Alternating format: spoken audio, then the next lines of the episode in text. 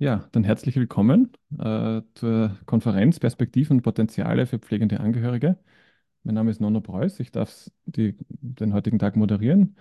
Organisiert und gestaltet wird die Konferenz von einem breiten Konsortium, das auch links einge, eingeblendet ist.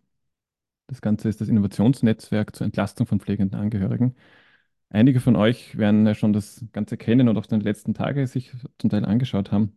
Es war sehr spannend, äh, die Woche schon, und wir haben heute auch ein spannendes Thema, nämlich die Frage sozusagen, wie können, können Angehörige mit diesem Spannungsfeld umgehen zwischen Selbstbestimmung und Schutz? Also wie kann man eigentlich entscheiden für denjenigen oder diejenigen, wo man in der Pflege involviert ist, was kann der selber ähm, und wann ist vielleicht auch nicht mehr sicher, dass die Person etwas selber macht und wer entscheidet das überhaupt und woran kann man das festmachen und wie geht man damit um, wenn man es nicht gut getroffen hat? Und ich gehe davon aus, dass es ein Thema ist, das keine pauschalen Antworten äh, leicht macht. Also wo man nicht sagen kann, jetzt habe ich die Formel und jetzt weiß ich, wie das geht, sondern das ist, was man sicher in jeder Situation selber entscheiden muss und was auch nicht ganz einfach ist. Gerade deshalb ist es wertvoll, wenn wir zusammenkommen und irgendwie Erfahrungen austauschen. Also jeweils schauen, wie, wie macht das jeweils, äh, wie machen das auch andere in den konkreten Situationen und einfach Erfahrungen austauschen. Das ist, glaube ich, sehr wertvoll. Insofern danke, dass ihr euch Zeit nehmt. Ähm, wir haben auch heute wieder so eine Mischung zwischen einem Input, also von der Sabine Mandl, ähm, und dann einer, einer Reflexion und auch den Erfahrungen sozusagen von vier Personen, sozusagen, die auch aus der Praxis berichten. Äh, zum einen der Stefan Dinges, die Sophia Jüngling-Badida, die Sabine Mandl und die Marine Meuses. Ich werde sie nachher noch genauer vorstellen. Bevor wir aber starten, würde ich gerne die Nicole Draxler bitten, für das Konsortium kurz nochmal zu erwähnen, wie seid ihr auf das Thema gekommen und warum habt ihr dem einen Tag gewidmet? Ja, herzlich willkommen äh, vom Konsortium ähm, im Namen der Caritas Pflege des Digital Health and uh, Patient Safety, Lebensgroß Semantic Labs und äh, meiner Organisation To Next Inclusion. Wir freuen uns, äh, dass wieder so viele Leute unserer Einladung gefolgt sind, um, ähm, um sich dem Thema zu widmen ähm, zwischen Selbstbestimmung und Schutz. Und warum haben wir das Thema aufs Tablett gebracht? Warum glauben wir, dass es relevant ist? Äh, wenn man, wenn man daran denkt, äh, dass ein nahestehender Mensch körperlich oder emotional oder geistige Unterstützung in der Bewältigung seines, äh, seines oder ihres Alltags braucht, da stellen sich ganz viele Fragen. Ähm, also wie hilft man, was lässt, dies, was lässt man die Person selber machen? Wo hat jeder dann vielleicht auch seine Grenzen und warum hat man diese Grenzen?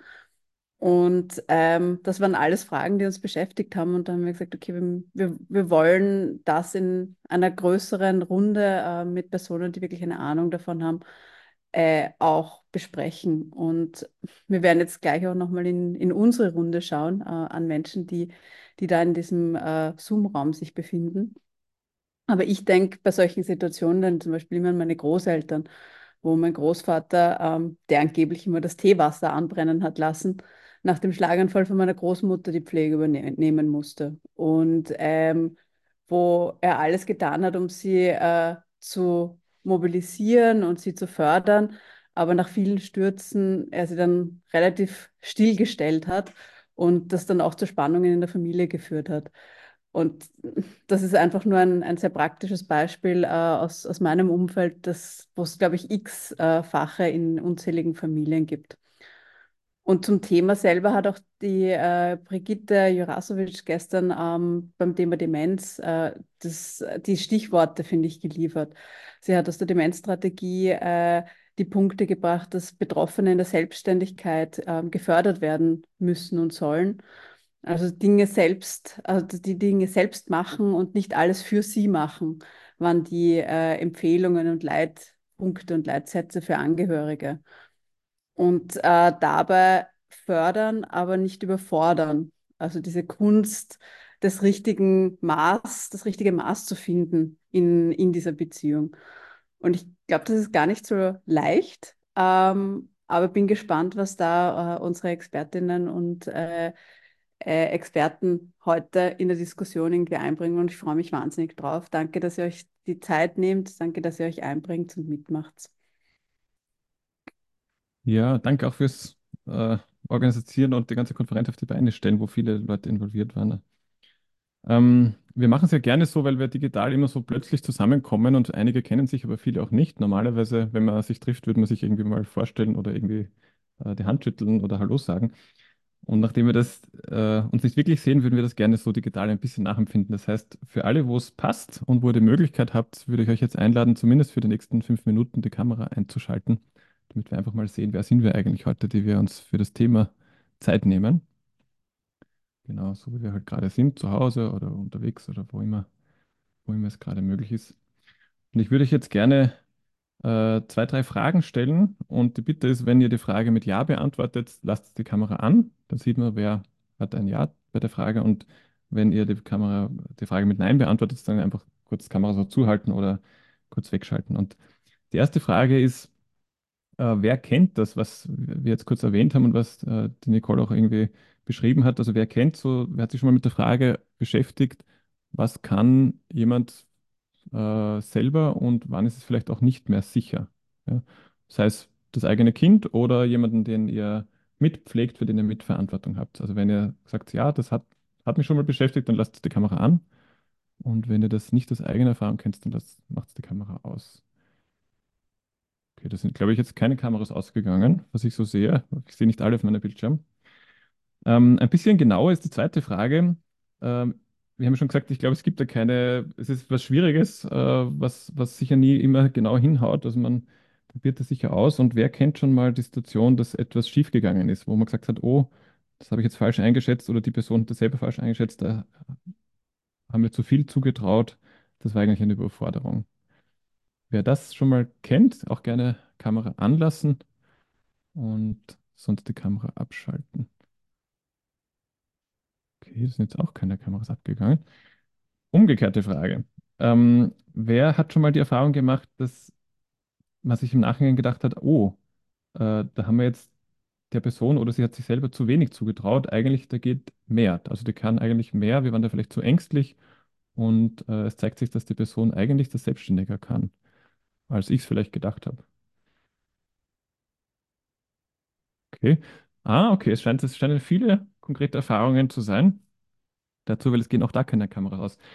Dann ist die Bitte, ähm, es gibt unten diese Chat-Funktion ähm, und wir würden euch einfach einladen. Das Thema hat, glaube ich, viele Facetten und jeder und jede von euch hat unterschiedliche Erfahrungen. Und die Bitte ist einfach, dass wir am Anfang nur so wie ein großes Stichwort sammeln machen, dass ihr einfach jetzt ein, das erste Wort, das euch in den Sinn kommt, einfach in den Chat schreibt, an was ihr da denkt bei dem Thema, was euch dazu beschäftigt. Ja, ein, zwei Worte einfach gerne schreiben. Man muss das nicht verstehen, das kann, da kann auch Suppenschüssel stehen, weil ihr gerade an ein Beispiel gedacht habt oder irgendetwas, was euch dazu, ein Aspekt, der euch dazu beschäftigt, den gerne einfach so als Stichwort in den Chat zu schreiben, dass wir einfach die Vielfalt des Themas einfach mal äh, sichtbar machen. Also da kommt was wie Verständnis oder Herdplatte, Lebensqualität, Selbstbestimmung, Pflasterspektakel, Inklusion, Selbstständigkeit, Kochen, Essen, aha, das ist kulinarisch scheint hoch im Kurs, Akzeptanz, Verantwortung, unperfekt und nochmal die Lebensqualität, Familiendynamiken, ja, man sich gut vorstellen, Treppe, Hilfe annehmen, regelmäßige Anwesenheit, Würde. Messi-Haushalt, sehr schön. Ja, danke fürs, danke fürs Teilen. Das zeigt schon mal die Vielfalt. Wir haben vorher diskutiert, äh, kann man das machen, kann man gleich, oder ist es dann zu viel? Und wir haben uns gedacht, das ist gerade etwas, was wir ausprobieren wollen, weil heute geht es ja gerade um den Umgang mit Neues ausprobieren und nicht genau wissen, was funktioniert und wie tut man damit. Also das passt vielleicht ganz gut zum Thema. Gut, wir haben auch heute wieder einen spannenden Input. Also wir versuchen ja immer so eine Mischung zwischen Menschen, die sich schon viel mit dem Thema beschäftigt haben, weil sie zum Beispiel dazu forschen ähm, oder in dem Bereich arbeiten und Menschen, die einfach aus ihrem eigenen Leben erzählen können. Und ich finde es immer schön, wenn das auch beides wirklich Platz hat. Und ich darf begrüßen die Sabine Mandl. Ähm, danke, dass du dir auch, auch Zeit nimmst. Du bist eingeblendet.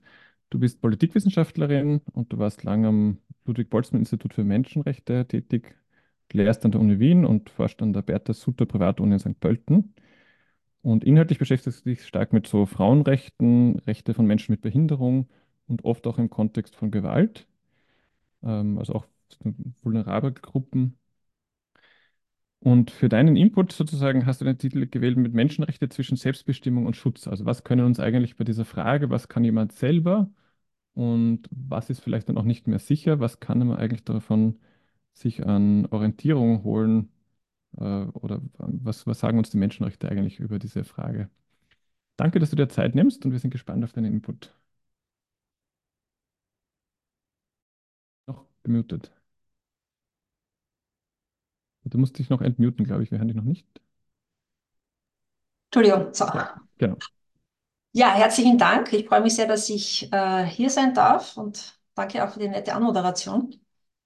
Ähm, ja, du hast schon erzählt, also ich komme aus dem Menschenrechtskontext, habe viele Jahre am Ludwig-Boltzmann-Institut äh, für Grund- und Menschenrechte gearbeitet und bin so in, in, in der Schnittstelle auch äh, Inklusion, Menschen mit Behinderungen und da auch natürlich immer wieder auch mit Betreuungskontexten und Pflegekontexten sozusagen konfrontiert in unterschiedlichen Studien.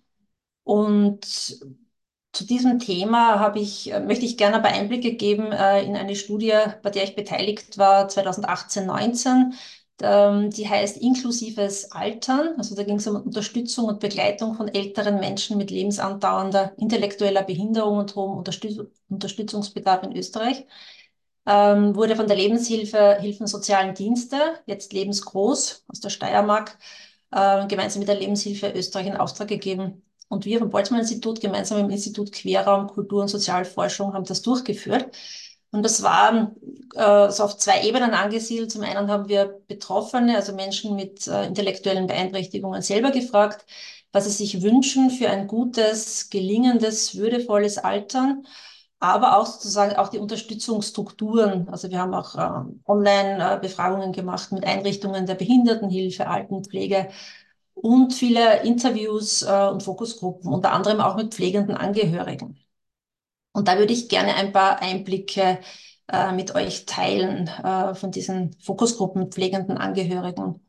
Also die, die Pflegekontexte von den pflegenden Angehörigen waren recht unterschiedlich, aber eine ähm, sozusagen Unsicherheit und Angst haben eigentlich alle geteilt. Also es ging darum, dass sie irgendwann die Entscheidung treffen müssen, dass ähm, eben die, diese Pflege zu Hause nicht mehr funktionieren kann oder nicht mehr funktioniert und sie dann in eine stationäre Langzeitpflege sozusagen ähm, gehen müssen. Und dieser Schritt, der war für alle äh, in diesen Fokusgruppen, wurde als sehr massiv und einschneidend beschrieben. Es waren ähm, vor allem Mütter, Mütter, die ihre Kinder mit Behinderungen ihr Leben lang unterstützt haben, die dann äh, zu Erwachsenen wurden, also auch äh, äh, Männer und Frauen, die über 50 waren und die, wo eben die, es den Müttern sehr schwer gefallen ist, sozusagen, auch wenn sie selber nicht mehr imstande waren, sich äh, um ihre Kinder zu kümmern, dann eben die, diesen Schritt zu tun in, in diesen institutionellen Kontext. Es waren aber nicht nur Mütter dabei, es waren auch pflegende Angehörige wie, wie Schwestern oder Schwägerinnen, die nach dem Tod der Eltern die Pflege übernommen haben. Aber alle in der Fokusgruppe waren weiblich und das ist ja auch kein neues Phänomen. Das zeigt sich ja in anderen Studien, dass also nicht über 70 Prozent äh, der pflegenden Angehörigen Frauen sind und ähm, der Rest Männer. Was haben sich die pflegenden Angehörig, äh, Angehörigen gewünscht? Also ich spreche jetzt von diesem Übergang in den institutionellen Bereich, äh, vor allem eine sehr enge und gute Begleitung seitens der Einrichtung. Und äh, eben dieser Ablösungsprozess von zu Hause dann in den institutionellen Kontext, der sollte gut vorbereitet sein und wenn möglich auch mit psychologischer Unterstützung. Sie haben sich dafür ausgesprochen, dass es Möglichkeiten geben soll, dass die äh, zu pflegenden äh, Angehörigen äh, mal diese Wohneinrichtungen kennenlernen sollten, probeweise dort wohnen äh, können sollten und sich aussuchen können, vor allem äh, wie sie leben und mit wem sie dann auch sehr leben. Das wäre aus ihrer Sicht sehr wichtig. Betont wurde auch die Notwendigkeit des Ausbaus von Kurzzeitpflege, damit es auch zu einer Entlastung kommen kann, zum Beispiel am Wochenende oder auch einmal in den Urlaub fahren zu können. Vom Selbstverständnis her ähm, war aber in Ihren Augen dieser Umzug äh, in, in, in eine Institution ähm, bedeutete jetzt nicht, sich gänzlich aus der Pflege zurückzuziehen. Also Sie haben sich nach wie vor natürlich zuständig gefühlt, aber äh, weniger verantwortlich. Also ein, eine gewisse Verantwortung abgeben zu können, wurde als sehr entlastend erlebt. Von den Institutionen ähm, haben sie sich gewünscht, dass es ausreichend Personalschlüssel gibt, gut geschultes Personal mit hoher sozialer, emotionaler Kompetenz. Also es ging ganz viel auch, dass sie dort gut aufgehoben sind und auch gut auch emotional betreut werden.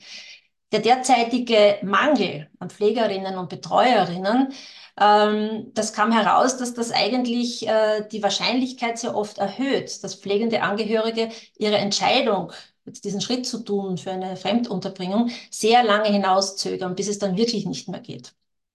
Belastende Themen waren eigene Krankheit, eigener Tod, immer begleitet mit der Sorge um das Wohl der zurückbleibenden Angehörigen. Ähm, zusammenfassend kann man sagen, dass die von uns befragten Angehörigen eigentlich in einem ständigen Balanceakt leben, also eine starken Ambivalenz ausgesetzt sind, also zwischen teilweise Überforderung, Überlastung und mit dem gleichzeitigen Wunsch, aber mehr Freiräume für sich zu haben, weniger Verantwortung ähm, zu haben und auch verbunden mit Schuldgefühlen dann sozusagen nicht mehr gut genug sich um die Angehörigen äh, zu kümmern, äh, wenn sie sich ein bisschen rausnehmen oder auch die Angehörigen im Falle von eben dieser Fremdunterbringung auch im Stich zu lassen. Diese beschriebenen Situationen, die sind sehr komplex. Das heißt, da wirken ganz viele Ebenen zusammen, die auch aus menschenrechtlicher Perspektive bedeutsam sind.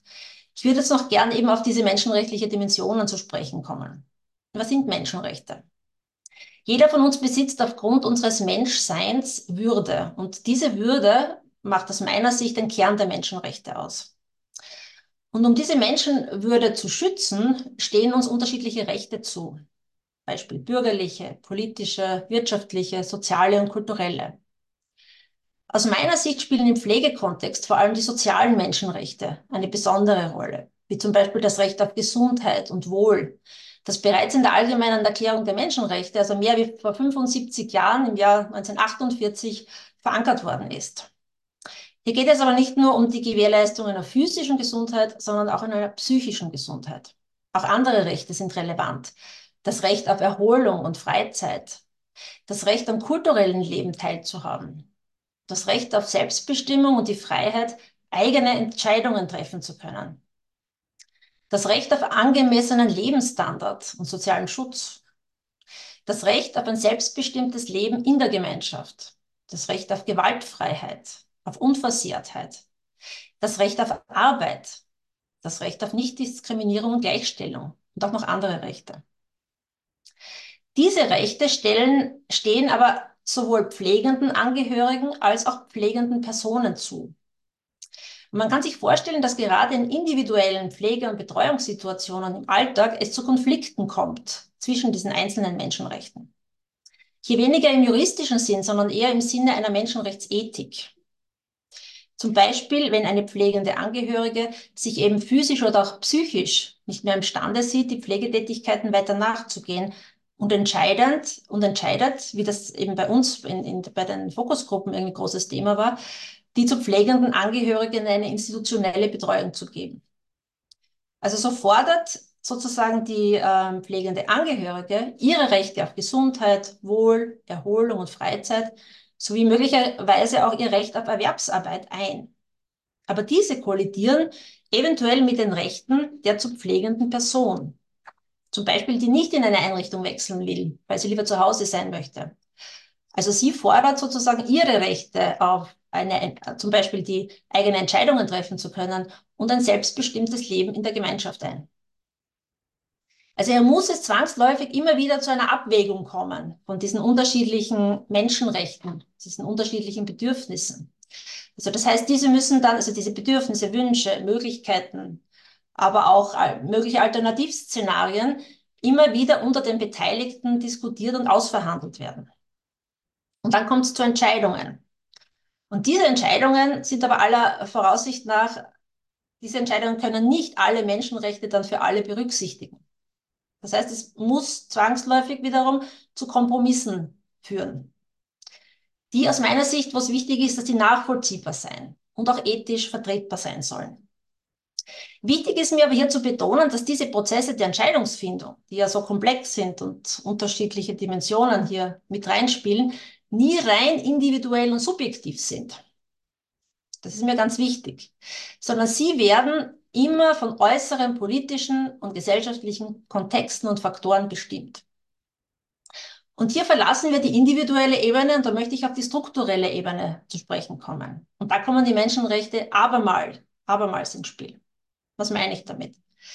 Der Staat, der hat sich zur Einhaltung der Menschenrechte verpflichtet.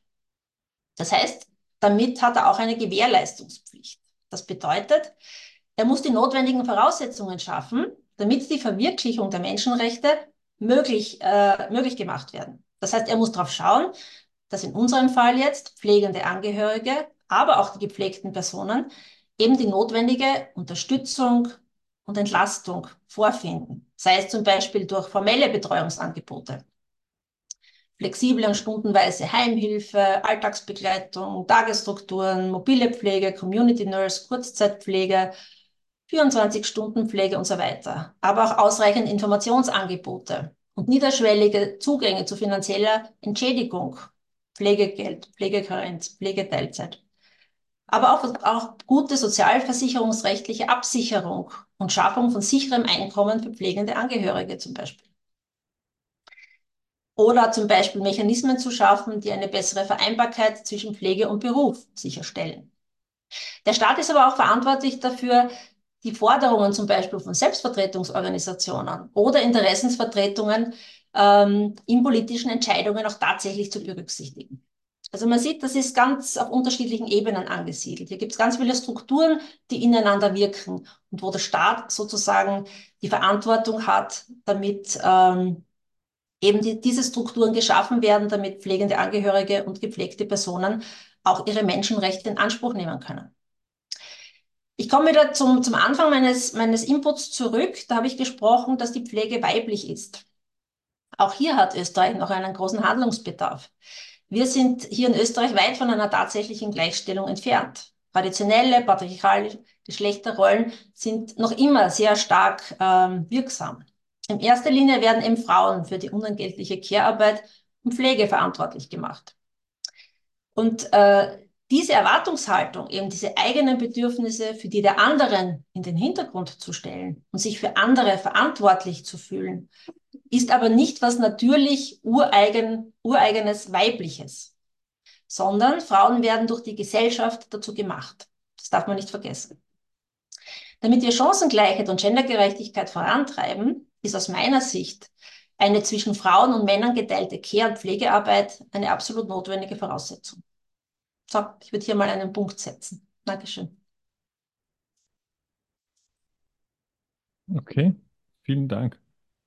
Ja, also da war äh, viel drinnen, sehr dicht und ich glaube, es ist gut, wenn wir dann in der Diskussion auch die Möglichkeit haben, auch nochmal auf einzelne Punkte zu sprechen zu kommen. Was bei mir jetzt vor allem nachgeklungen ist, ist sozusagen, dass aus rechtlicher Perspektive sowohl die pflegebedürftigen Menschen wie auch die Pflegenden viele Rechte haben und die sich aber nicht unbedingt immer ausgehen. Und dann ist die Frage, wie geht man damit um? Und äh, das Thema, das du am Ende nochmal angesprochen hast, sozusagen, dass Frauen hauptsächlich Pflege übernehmen und sich verantwortlich fühlen, aber dass das gesellschaftlich erzogen wird, glaube ich, spiegelt sich auch stark wieder, zum Beispiel in unserer Gruppe. Ne? Also wenn wir schauen, die letzten Tage waren, ich weiß nicht, 80, 90 Prozent äh, Frauen, glaube ich, die sich jetzt auch Zeit nehmen für das Thema. Ähm, danke für den Input zunächst. Bitte gerne. Ähm, wir haben wie immer so ein, ein Pendel aus vier ähm, Menschen, die sich entweder eben auch beruflich oder eben auch aus ihrer Lebenserfahrung sozusagen schon mehr mit dem Thema beschäftigt haben. Und ähm, ich freue mich deswegen auch, dass ihr euch Zeit nehmt. Das ist zum einen, jetzt muss ich schon mal, noch mal schauen, die Stichworte, wie ich euch einleite. Ähm, zum einen die Sophia Jüngling-Badira. Du wirst, genau, du bist schon gerade gepinnt. Danke, dass du dir Zeit nimmst. Ja, ich bin, Ähm, freue mich, dass ich da sein darf. Genau, ich habe schon was gelesen über dich und war sehr gespannt sozusagen, weil ich finde, du hast sehr viel Erfahrung einfach aus deinem eigenen Erleben. Also ich habe mir aufgeschrieben, du studierst, du pflegst deinen Vater, du wohnst mit ihm in einer inklusiven WG und hast von dem her sozusagen aus der Praxis, aus der täglichen Umgang einfach die Herausforderung, wie gehst du mit den unterschiedlichen Bedürfnissen von dir und deinem Papa um? Ähm, aber genauso sozusagen, was kann er selber und wo ähm, stellt sich euch die Frage sozusagen, was ist vielleicht auch nicht mehr sicher oder wo müsstest du was entscheiden, was kann er selber entscheiden? Das ist, glaube ich, gar nicht so einfach im Alltag immer. Also danke, dass du da deine Erfahrungen einbringst. Und zum Zweiten, ähm, die Marina Moises. Wir sehen dich auch schon, du bist auch schon gepinnt. Hallo, da bist du. Ähm, du hast ja so mehrere Standbeine, die du machst. Also zum einen bist du Demenzberaterin, du hast eine, eine Homepage mit einem ungleich schönen Titel, Demenzdolmetscherin, was mir sehr gefällt, finde ich, das ist eine sehr bildliche Beschreibung. Wir hatten das Thema ja gestern, äh, ich glaube, du hast gestern noch eingewählt. Und ähm, aus dem heraus ist natürlich oft so, dass die Menschen, die du da berätst oder dolmetscht, oft die, die gleiche Frage haben, was kann jemand selber? Und wenn jemand dann auch geistig langsam nicht mehr alle Fähigkeiten hat, sozusagen, muss man ständig neu abwägen, was, was kann die Person selbst und was, ähm, was ist vielleicht auch nicht mehr sicher. Jemand hat gestern das Beispiel gebracht von jemandem, der, ähm, wo der Vater dann auf der Autobahn Geisterfahrer war und ich habe mir gedacht, ich, meine Tante war auch, ist auch zu Fuß, hat auch Alzheimer gehabt und wir haben es erst dann realisiert, dass als er auf der Autobahn spazieren gegangen ist und sich nicht mehr zurechtgefunden hat. Ähm, du bist ähm, aber auch in der Erwachsenenvertretung tätig Jawohl. und hast da Klientinnen von 18 bis ans, ans, ans Lebensende und von dem her auch oft damit zu tun. Danke, dass du dir auch Zeit nimmst. Und du hast auch genau mit deiner Großmutter auch so ein bisschen privat hast du erzählt, die, die gleiche Herausforderung. Ja, so. ähm, oft ist es so, wenn man beruflich total kompetent in einem Feld ist, hat man privat umso mehr Herausforderungen. Das kenne ich zumindest. Okay, danke, dass du dir Zeit nimmst. Gerne, danke für der, der vierte in unserem Bund ist der Stefan Dingers. Hallo, ich sehe dich auch schon. Ja, da. Äh, du bist, wie das, das Bücherregal vielleicht verrät, an einer Uni tätig, an der Uni Wien. Du bist wissenschaftlicher Mitarbeiter am Institut für Ethik und Recht in der Medizin. Ich habe mir vorher deine Biografie durchgelesen. Da gibt es ganz viele Richtungen, wo du studiert hast, von katholischer Theologie und Philosophie, Pädagogik, Politikwissenschaften. Du machst, hast eine Mediationsausbildung, machst eine Organisationsentwicklung. Und ich habe dich nachher versucht zu fragen, wie kann ich das mit einem Wort beschreiben? Und das ist, du hast gesagt, du beschäftigst dich immer auch sehr stark mit Fragen der Ethik. So, und letztlich sind das ja auch, was schon die Sabine gesagt hat, auch vom Recht Fragen der Ethik, was, was kann man denn eigentlich dazu sagen, was, was dann ein guter Rat wäre an diesen Entscheidungen. Und ich habe auch ein bisschen geschaut, deine Publikationen. Eine ist mir aufgefallen, zum Beispiel Unsicherheit in der Medizin, zum Umgang mit Ungewissheit im Gesundheitswesen. Also auch da, oft haben wir es ja mit Unwissenheit zu tun, wenn wir fragen, was kann eine Person selber und was, was, ähm, genau, und wo müssen wir vielleicht auch für eine Person entscheiden. Ja, danke, dass ihr euch Zeit nehmt. Ich würde erst gerne dich, Sophia, bitten, ähm, vielleicht einfach zu ergänzen, das, was du wie erlebst du das in deinem täglichen Tun mit deinem Vater, wenn er zusammenlebt? Also was, wie gehst du mit der Frage um, was kann er selber und ähm, was ist vielleicht auch nicht mehr sicher, dass er selber macht? Wer entscheidet das? Also redet sie darüber oder ist es leicht herauszufinden? Wie, wie stellt sich das für dich dar? Mm, Ich glaube, das ist so ein Thema, das uns halt eigentlich täglich begleitet, manchmal mehr offensichtlich und manchmal weniger offensichtlich. Manchmal sind es so die kleinen, also so ein bisschen, wenn ich darüber entscheide, ähm, ob er die Kleidung von gestern, die er vielleicht gerade trägt, ähm, nochmal tragen darf, auch in die Tagesstruktur, oder ob ich ihm nahelege, dass er sich duscht und äh, frische Kleidung anzieht oder, zieht oder nur frische Kleidung anzieht.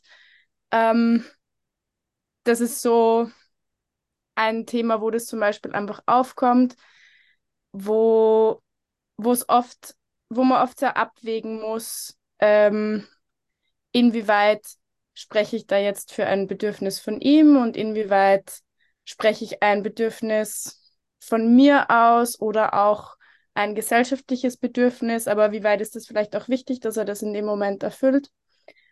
Ähm, das sind vielleicht so Momente, wo das viel offensichtlicher ist, aber es geht dann auch so ein bisschen. Also ich finde, es ist ein sehr tiefliegendes Thema, auch in dem Sinne, dass wir zum Beispiel, also wir leben in einer inklusiven Wohngemeinschaft und für Mhm. uns ähm, ist es zum Beispiel klar, dass wir, ähm, wir und auch unsere Mitbewohnenden, die nicht unserer, also nicht unserer Familie angehören, dass wir keinen Alkohol offen herumstehen haben, weil mein Papa keinen Alkohol trinken darf aufgrund seiner Medikamente und seiner ähm, Krankengeschichte. Und wir quasi diese Entscheidung aber da auch schon für ihn treffen, weil wir den nicht offen stehen lassen und er de dementsprechend gar nicht überhaupt zu dem Punkt kommt, wo er entscheiden könnte, oh, ich trinke jetzt was oder ich trinke jetzt nichts. Und ich glaube, Mhm. dass das halt, also, dass die Frage der Selbstbestimmung eben mega komplex ist und eigentlich sich auch durch die kleinen Dinge durchzieht, die man vielleicht gar nicht so offen sieht. Hm. Ähm, ja, genau. Und, und du hast auch irgendwie schon was, was total Spannendes angesprochen, nämlich, dass du gesagt hast, das ist ja genauso legitimerweise auch dein Bedürfnis oder ein gesellschaftliches Bedürfnis. Ja? Und wie leicht fällt es dir, das auseinanderzuhalten? Also wenn du ähm, Mm, und, und das andere, was mir auch, was ich mich auch frage, wie, wie ist es, hat er das dann akzeptiert? Also wenn du sagst, du, heute wäre es mal gescheit, mal zu duschen und ihm ist gar nicht danach, also ähm, habt ihr öfter so Konflikte, wo es dann auch nicht so klar ist, ähm, wer das entscheidet und was, was oder ist es, hat es so eingespielt, dass es funktioniert? Wir haben schon auch diese Konflikte, besonders auch, ich bin ja seine Tochter und für meinen Papa ist es manchmal nicht ganz klar, wer von uns beiden jetzt die Person ist, die quasi das Sagen hat. Ähm, das heißt, es gibt auch Situationen, wo ich oder auch mein Partner ihm sagt, du gehst dich bitte duschen, schau, ich bring dir da frisches Gewand, ähm, zieh dich dann auch um. Und er das halt in dem Moment aber nicht machen möchte, was ja voll legitim ist, weil ich würde das auch nicht wollen, dass man mir irgendwie anschafft ähm, und entscheidet, wann ich duschen oder nicht duschen gehe. Ähm, und für uns hat, also funktioniert es zum einen halt ganz gut, die Körperpflege aus der Familie auszulagern und da eine ähm, Pflegekraft zu haben, die sich darum kümmert, um quasi auch so ein bisschen meine und seine Integrität zu behalten. Hm. Ähm, und zum anderen glaube ich, also das ist jetzt ein bisschen arg, wenn man das so von außen betrachtet, aber es gibt auch so ein bisschen die Taktik, ihn ein bisschen zu manipulieren und ihm nahezulegen, dass also ihm entweder einen Grund zu erklären, warum, warum es jetzt sinnvoll ist, diese Tätigkeit zu machen oder die Tätigkeit nicht zu machen. Ähm, oder also quasi, dass man über Mhm. Umwege dorthin kommt, dass die Person das oder dass mein Papa das Gefühl hat, das ist jetzt auch seine Idee oder das ist auch sein Wille. Hm. Und ich finde, also da gibt es manch, äh, gibt's immer wieder Wege, die recht gut funktionieren, die wir auch schon ähm, erforscht haben. Also mein Papa isst sehr gerne zum Beispiel und wenn ich ihm sage ähm, am Morgen so, Ma, gehst dich noch gar duschen und dann setz dich äh, zu uns an den Frühstückstisch, dann ist die Motivation halt viel größer. Ja. Gleichzeitig ist es da dann aber auch so, dass ich dann akzeptieren muss, wenn er sagt, er, er war schon duschen oder er möchte nicht duschen. Dann muss ich entweder mir einen, an, eine, an, einen anderen Weg überlegen oder ich akzeptiere es in dem Moment auch, dass, ja, das Ja. halt jetzt passiert. Ja. Finde ich spannend zu hören und das ist, finde ich, ein schönes Beispiel, wenn du sagst manipulieren, das ist gesellschaftlich so negativ belegt, aber es ist einfach die Realität. Und man muss in jeder Situation mit einem Menschen selber überlegen, was funktioniert für den Menschen. Und manchmal ist es sogar vielleicht liebevoller oder würdevoller zu sagen, in deiner Welt erkläre ich dir das jetzt so und das kann man jetzt als Manipulation bezeichnen oder einfach auf das, das Eingehen auf das, was für ihn funktioniert, ja. Und und so pauschal antworten, dass man immer sagen, man muss, muss transparent sein und das so erklären und genauso wie es ist, das, das ist nicht so. Es ist ja halt mit jedem Menschen verschieden, das kann ich sehr gut nachvollziehen. Ähm, danke zunächst für den ersten Einstieg so. Ich glaube, das hilft dann immer, das auch so runterzubrechen, damit beide Ebenen irgendwie äh, da sein können. Ähm, Marina, wie ist es denn aus deiner Praxis? Also du hast ja sowohl die eigene Erfahrung wie auch beruflich sozusagen die Erfahrung. Ähm, wie oft begegnet dir die, die Herausforderung, was dann Menschen selber können und was und wer das dann überhaupt entscheidet und was davon ist das Bedürfnis von der Person und was ist dann vielleicht deines oder von der Gesellschaft, was schon die Sophia angesprochen hat. Wie ist es bei dir? Ja, also mir begegnet das fast täglich, also im beruflichen Kontext auf jeden Fall täglich, ob als Erwachsenenvertretung oder als Demenzberaterin. Ähm, und wenn ich meine Großmutter besuche, natürlich auch, weil äh, ich bin äh, von der Familie auserkoren, ich bin äh, beruflicher Kontext ist Krankenpflegerin und ich darf Ausflüge mit ihr machen, die sonst keiner tätigt. Und da ist Selbstbestimmung ganz groß, weil sie bestimmt, äh, wohin es geht. Und manchmal eben muss ich mir dann auch Schutz überlegen, weil die Ziele recht hoch gesteckt sind. Ähm, Im pflegenden Angehörigen-Setting, ich mache auch Stammtische Und wenn ich der Sophia da lausche, also Hut ab und auch äh, wie du das meisterst, das klingt ganz toll. Und mir ist jetzt eingefallen ein Zitat von einem pflegenden Angehörigen, hat gesagt, ich muss äh, täglich für zwei Leben entscheiden. Und da passt auch das Einstiegsreferat äh, von Sabine Mandl dazu. Äh, er ist der pflegende Angehörige seiner Gattin ähm, und muss aber eigentlich Entscheidungen treffen, die sie betreffen und die auch ihn betreffen und eben was überwiegt seine Rechte und Würde. Zum Beispiel hat er früher aufgehört zu arbeiten, äh, ist früher in Pension gegangen und da sieht man schon, äh, wie einschneidend auch äh, diese Situation ist. Und im täglichen Leben eben auch so Körperpflege oder Medikamenteneinnahme, welche kann man weglassen, wie eben auch ein bisschen Manipulation, sie hat schon angesprochen. Also, und dann kommen sie mit diesen Themen zu mir. Äh, das ist halt dann ein bisschen schwierig, weil von der sich ein Rezept oder eine Lösung und ja, auch ethische Dilemma. Als Erwachsenenvertretung muss ich sagen, tue ich mir äh, ethische Dilemmata besprechen hm. wir dann. Ja. Als Erwachsenenvertretung tue ich mir fast ein bisschen leichter im beruflichen Kontext. Äh, ich habe Klienten, wie du schon gesagt hast, zwischen 18 und 98 und das neue Erwachsenenschutzgesetz, ich meine neu, es ist schon seit 2018, gibt ja auch äh, das Recht zu scheitern, das Recht, äh, Selbstbestimmung und Personenrechte zu wahren. Und äh, körperlicher Schaden abzuwenden. Und sie können sich im Prinzip auch dreimal ein TV-Gerät äh, kaufen, wenn sie sich leisten können. Also äh, pflegende äh, Angehörige tun sich da schwerer, weil sie näher sind. Und als Erwachsenenvertreter vertrete ich ja die Rechte und Selbstbestimmung. Äh, und wenn Klienten aus dem betreuten Wohnen umziehen möchten, kann ich, muss ich eigentlich seine Rechte wahren und nicht nur, was gesellschaftlich in Ordnung ist oder was die Angehörigen von ihm wollen mhm. oder sich wünschen. Ja, also da gibt es andere Rechte und Blickwinkel eigentlich. Hast du da ein Beispiel im Kopf, wo zum Beispiel du dir denkst, ja, die Gesellschaft, die würde das so und so bewerten, aber eigentlich die Person Ja, hat das Recht? Ja, kannst du uns teilen? äh, eine fast 100-Jährige, die 30 Jahre allein gelebt hat und ich ein Jahr verteidigt habe, sie zu Hause, sie wollte zu Hause äh, bleiben, nicht ins Pflegeheim einziehen. Hausunorganisation ja, aber es war jetzt in dem Sinn keine körperliche äh, Beeinträchtigung, sage ich. Betreuungskräfte taten sich natürlich schwer, weil sie hat 30 Jahre das getan, was sie immer wollte. Aber es einfach so als Gesellschaft zu machen, Pflegeplatz her und die 99-Jährige äh, umzusiedeln, so einfach geht es nicht. Und ich bin sehr stolz darauf, mit ihr den Weg zu gehen, der Selbstbestimmung.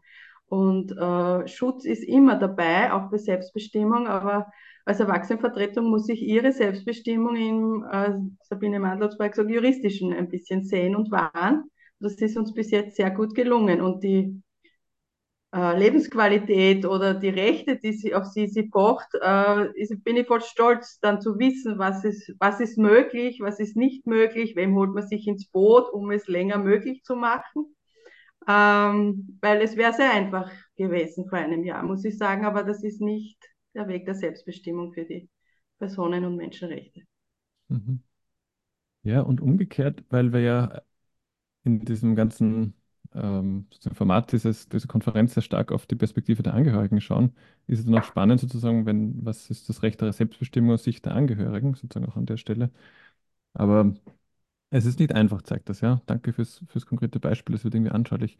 Stefan, wir haben ja ursprünglich dich gefragt nach einem Input, äh, auch so wie die Sabine es gemacht hat, und du hast dann aber irgendwie die Idee gebracht, naja, eigentlich aus deiner breiten Beschäftigung mit so vielen Themen, vielleicht wäre es spannend, einmal auch diese Praxiseinblicke zu hören und dann einfach darauf zu reflektieren. Und dafür gibt es jetzt die Gelegenheit, sozusagen. Was, was klingt da bei dir an? Was äh, kennst du davon? Was kannst du dazu ergänzen? Ja, mal danke für die Einladung und vielleicht ist es hilfreich, nochmal ähm, in die Rolle eines Ethikers kurz zu schlüpfen. Ethik funktioniert, glaube ich, dann gut, wenn man einem Gegenüber hilft mit seinen Fragen und nicht die Antworten schon kennt. Ähm, sonst ist es natürlich Philosophie und das Gute an sich.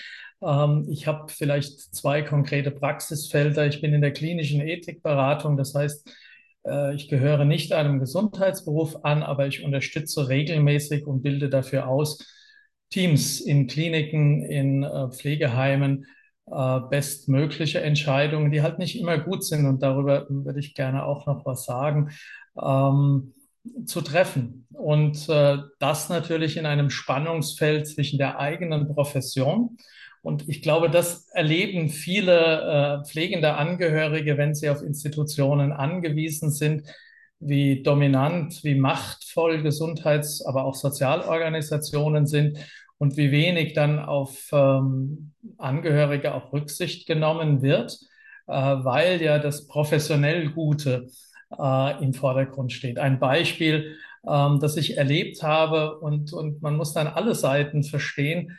Ähm, Menschen, die zu Hause einen Patienten im Wachkoma lange gepflegt haben, bis es nicht mehr geht.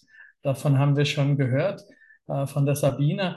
Äh, und die dann eben vorher wesentlich die Pflege geschupft haben und jetzt eben von der Institution hören, ihr könnt äh, mit betreuen, aber nicht pflegen, weil das natürlich ein, ein Berufsstandard ist, dem zu genügen ist, äh, wenn die Institution überwacht wird. Es, ich finde es ein, ein massives Konfliktfeld, das auch Aggressionen auf beiden Seiten bringt. Äh, und ähm, da kommt vielleicht ein Thema, das mir ganz wichtig ist, kommt die Ethik, kommt all diese Themen, die wir jetzt beackern, ähm, als Schutz, als Protektion dazu? Oder, und die Sophia hat da ein gutes Beispiel genannt, ähm, schaffen wir es präventiv, ähm, auch Konflikte, Wertkonflikte, Sachkonflikte mal anzugehen, um sie nicht zu personalisieren. Das wäre so aus der Konfliktarbeit. Ich kann mich immer entscheiden, ob der andere ein Trottel ist oder ob wir gerade in einem bestimmten Thema nicht übereinstimmen. Wenn aber die Emotionen mal da sind, dann äh, komme ich davon nicht mehr runter. Und das heißt, was bräuchte es an guten Fragen ähm, durch Ethik, durch Moderation, ähm, damit wir eben hier auch alle Beteiligten schützen können und, und aber auch beteiligen. Ja? Äh, eben so wie, wie Sophia das beschrieben hat, äh, Werte wie, wie Sauberkeit und vielleicht auch, äh, was immer da noch dranhängt, mit jetzt dem aktuellen Bedürfnis des Vaters auch auszubalancieren. Das hat äh, Sabine ja auch gesagt, diese Abwägungen. Äh, und daran wird vielleicht deutlich, dass die Ethik äh, zumindest in dieser angewandt praktischen Art und Weise auf richtig und falsch, auf gut und schlecht verzichtet, sondern ähm, mal sagt, was ist das Bestmögliche? Das können wir vielleicht nicht erreichen. Was ist das Worst Case, das Schlechtmöglichste? Woran merken wir, dass wir in die eine oder in die andere Richtung unterwegs sind? Und dann schaffen wir halt das jetzt im Moment Beste. Ja, das ist vielleicht nicht das Allerbeste oder das auch, was Pflege und Medizin für gut hält, äh, aber es ist vielleicht ein Abgleich äh, mit dem, was ein zu pflegender und was die pflegenden Angehörigen auch brauchen. Also so dieses ähm, Präventive der Ethikarbeit und ein Verzichten auf vorher zu wissen, was richtig oder falsch ist. Und ich merke das in den, in den medizinischen Teams. Äh, ich, ich, nehme ein Beispiel, das ist vielleicht äh, weiter weg. Ähm, ich werde eingeladen und Sie sagen, Standard ist jetzt ein Luftröhrenschnitt, damit wir den Patienten gut versorgen können, also Best Case. Und in der Diskussion, im Abwägen, wer der Mensch jetzt ist, der da zu behandeln, zu versorgen ist, kommt das Team selbst drauf, ähm, dass der Luftröhrenschritt für diese Person eben nicht Standard, sondern gar Worst Case ist. Mhm. Und dann sind wir eben auch bei, äh, bei Dingen, da würde ich vielleicht noch äh, gerne andocken. Äh, Würde ist ja eine große Kategorie, aber was Würde ist, ist ja für jeden von uns ganz unterschiedlich. Ja? Äh, und ähm, vielleicht hilft das auch, ähm, weil, und das fand ich auch ganz wichtig, die Würde gilt auch den Angehörigen, gilt auch den Profis, äh, die involviert sind. Ähm, ich komme äh, noch aus einem Arbeitsgebiet, das heißt würdezentrierte Therapie und da gibt es eine Würdefrage und in der kommt das Wort Würde nicht vor. Harvey Chochinov, ein kanadischer Psychiater, äh, hat die Teams am Lebensende angeleitet zu fragen, was muss ich über dich, über sie wissen, um dich, sie gut versorgen zu können. Das schützt die Würde. Und das äh, gibt dem Gegenüber Raum, auch Stellung zu beziehen. Und das füllt dann auch, äh, nämlich auf beiden Seiten, der zu Pflegende und für die Pflegenden, etwas wie, ich kann den anderen würdigen, ich werde ihm gerecht. Und äh, da, da hat Sabine schon äh, den, den, äh, dieses Menschenrechtskategorie, da gehört ja Autonomie, Würde und Gerechtigkeit dazu. Und das sind ganz große Kategorien, aber wenn ich sie übersetze, wie werde ich dir, wie werde ich mir gerecht? Äh, wie werde ich dann auch uns gerecht? Äh, wie schützt das unser Würdeempfinden? Ja? Und äh, in, inwiefern findet dann auch Selbstbestimmung statt?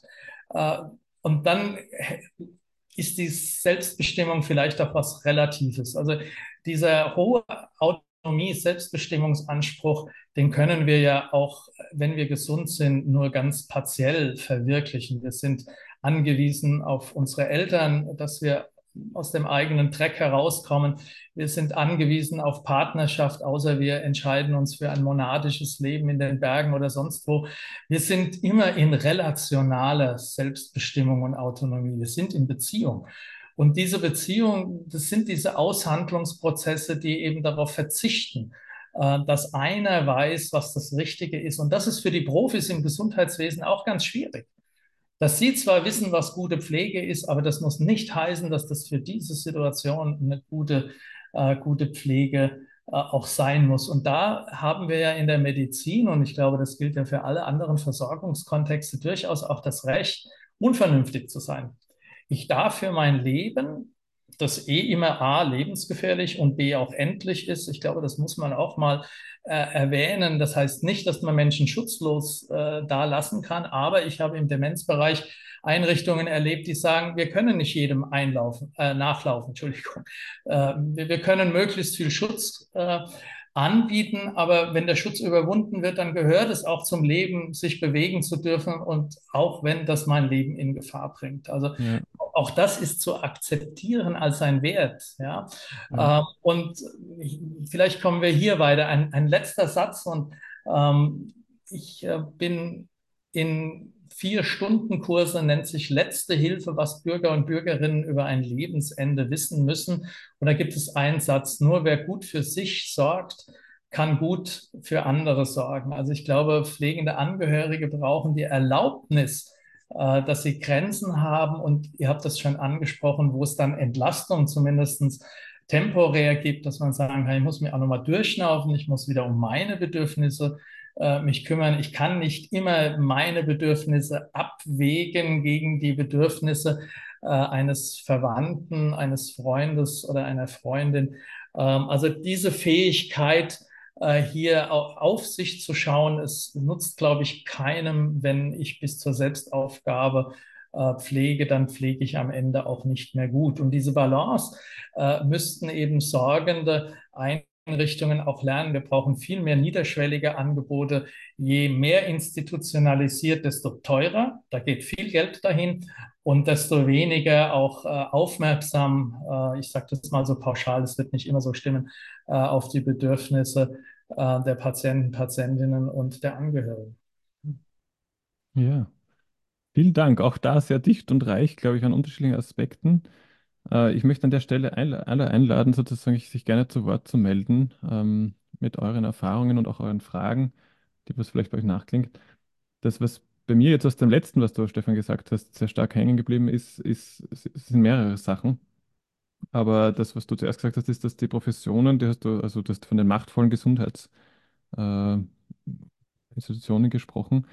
Und und am Ende auch dieses, dieses Recht sozusagen, dass das Leben ja gefährlich ist und dass es auch Risiken gibt und nicht das Schutzbedürfnis über allem stehen kann. Ich glaube, die Voraussetzung ist, dass man sich zumindest bewusst ist, geht es jetzt um mein Bedürfnis oder um dein Bedürfnis, weil bei den Professionen kommt mir ja vor, ist, die haben ein Absicherungsbedürfnis, dass sie nichts falsch machen und dann nicht verklagt werden oder jemand sagt, na, ist jetzt ja unprofessionell, dann hätte, das hätte man nicht zulassen dürfen. Und ich frage mich dann, also ich glaube, stimmt das für euch sozusagen, dass, dass die Voraussetzung ist, zumindest sich mal klar zu werden, ah, ist es jetzt unser Bedürfnis oder ist es wirklich im Sinne des Patienten oder des Klienten? Und das, was ich von dir aber auch am Ende verstanden habe, ist, was sehr resoniert, es heißt nicht automatisch, dass das deswegen nicht auch gelten darf. Also auch wenn es unser Bedürfnis ist, hat es auch Geltung, wir müssen es uns nur irgendwie ausmachen, wie gehen wir damit um. Ne? Es geht nicht nur darum, was für die, für die Klienten am besten ist, aber man muss es sich irgendwie bewusst machen. Also ich glaube, blöd ist, wenn man so tut, als wäre es für die Klienten gut, aber eigentlich Dienst der Institution. Das ist das, was, glaube ich, äh, nicht so fein ist. Oder Was auch den Angehörigen, so fair muss man sein. Ähm, und äh, was, was du jetzt nochmal, äh, indem du es aufzählst, ist es wichtig, dass die wechselseitigen Bedürfnisse mal gehört werden. Wahrscheinlich geht es nicht immer, dass sie gleichzeitig befriedigt werden. Ja, also das, das gilt es, glaube ich, herauszufinden. Bedürfnisse können nicht auf Dauer genauso wie Emotionen unterdrückt werden. Sie brauchen ihre Anerkennung und, und deswegen vielleicht auch eine Ungleichzeitigkeit, ähm, damit das System nicht kollabiert. Ja. Marina und Sophia, wie geht's ihr denn, oder auch gerne Sabine, wenn das, es zutrifft, wie geht's ihr denn damit um? Habt ihr das Gefühl, äh, ihr seid öfter vor dieser Frage, was ist mein Bedürfnis, was ist dann auch das, das, also zum Beispiel nach Sicherheit für die Person, um die es dann geht und ist das, ist das entsprechend, ist das okay oder ist es vielleicht auch okay, dass die Person dann ihr etwas zustößt, äh, weil sie, weil das zum Leben gehört und muss ich das in Kauf nehmen? Ähm, und, und gerne, wer immer sozusagen sich noch gerne zu Wort meldet. Also, weil ich, ich frage deshalb, weil die, der Titel der Veranstaltung ist ja sehr stark auf dieses äh, Schutz. Äh, ja, wir reden jetzt über breitere Felder sozusagen von Grenzen der Autonomie, aber, aber ich frage mich schon, kennt man das auch, dass es wirklich darum geht, was ist jetzt noch sicher und wann müsste man eingreifen, weil das nicht mehr sicher ist? Ja? Also begegnet das euch?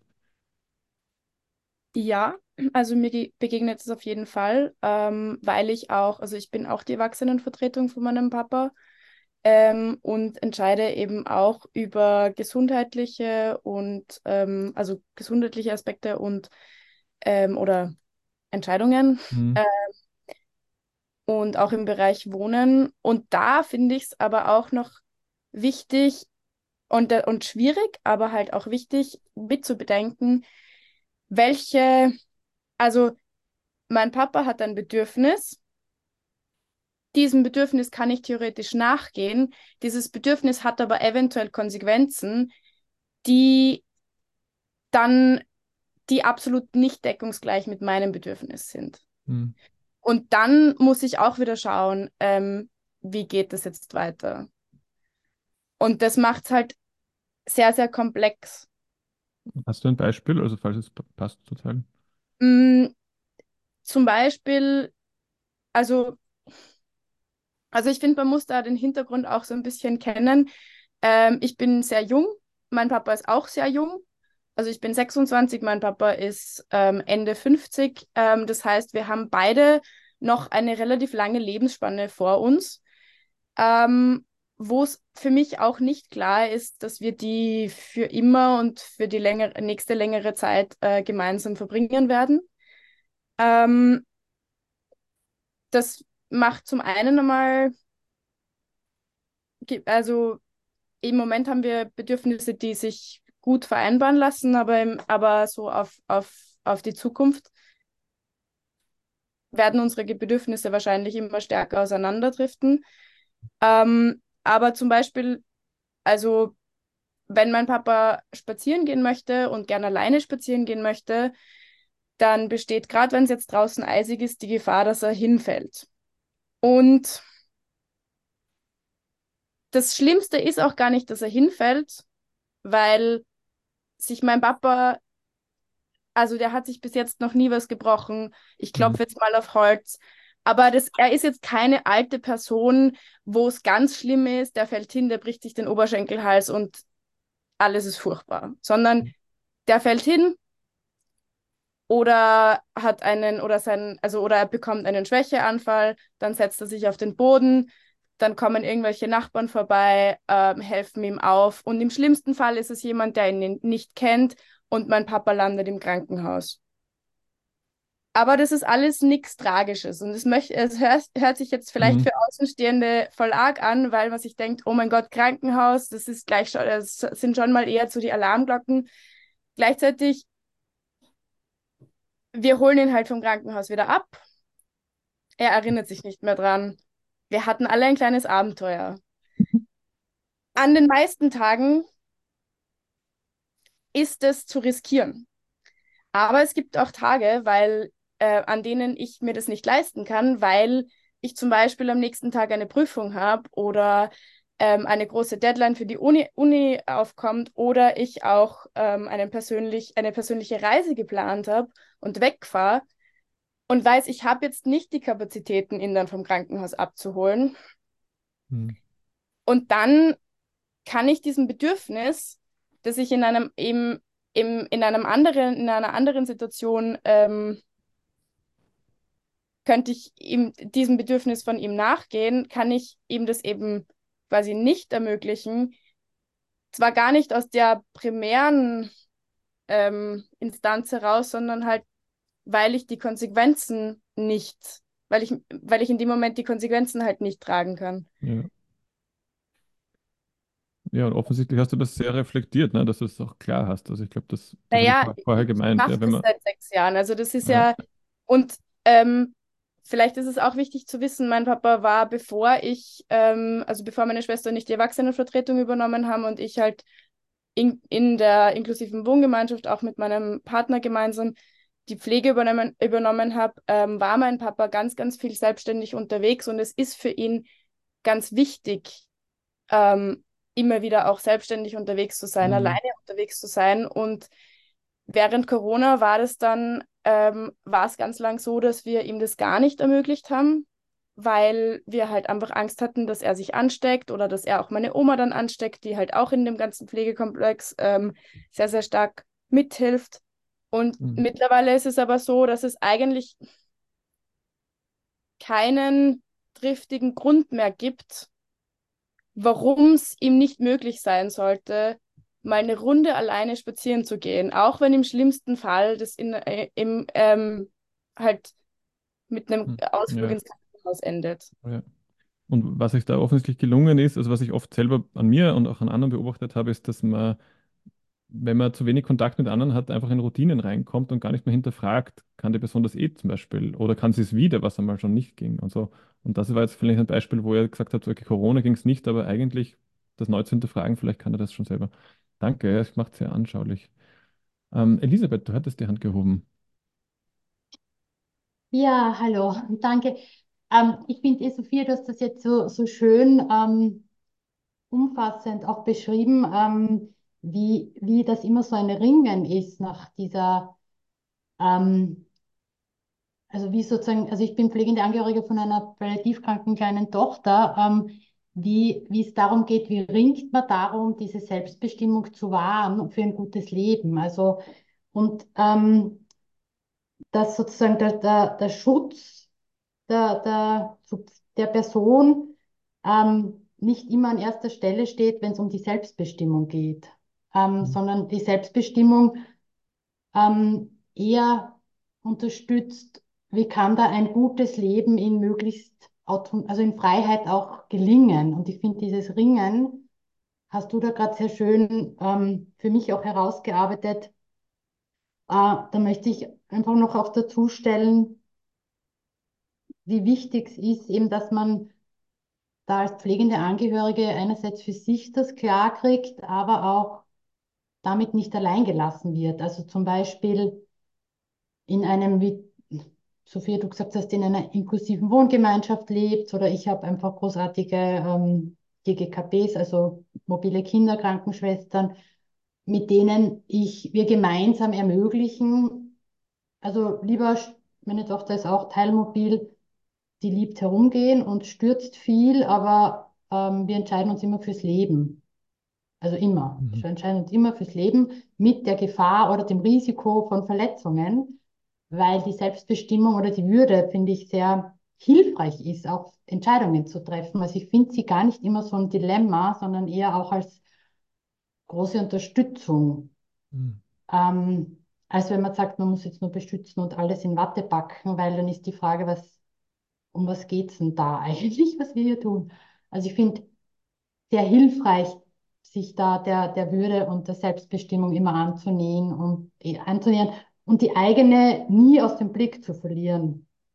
Ähm, gleichzeitig ähm, finde ich es dann wieder schwierig, wobei es gelingt in unserem Leben gut, aber auch zu sagen, wenn man als pflegende Angehörige keine Alternative hat, glaube ich, dann ist das eher so ein Rat, den man kriegt, der aber nicht umzusetzen ist. Weil wenn man, also ich kenne einfach auch viele pflegende Angehörige, die alleine sind und die haben dann nicht die Alternative, auszusteigen aus einer Rolle, aus dieser Rolle auszusteigen. Und deswegen glaube ich, dass kooperative Pflegeteams aus Angehörigen und, und, und, und, und anderen Profis, also wichtig sind, die aber auch eine Beziehung zu den Menschen herstellen können.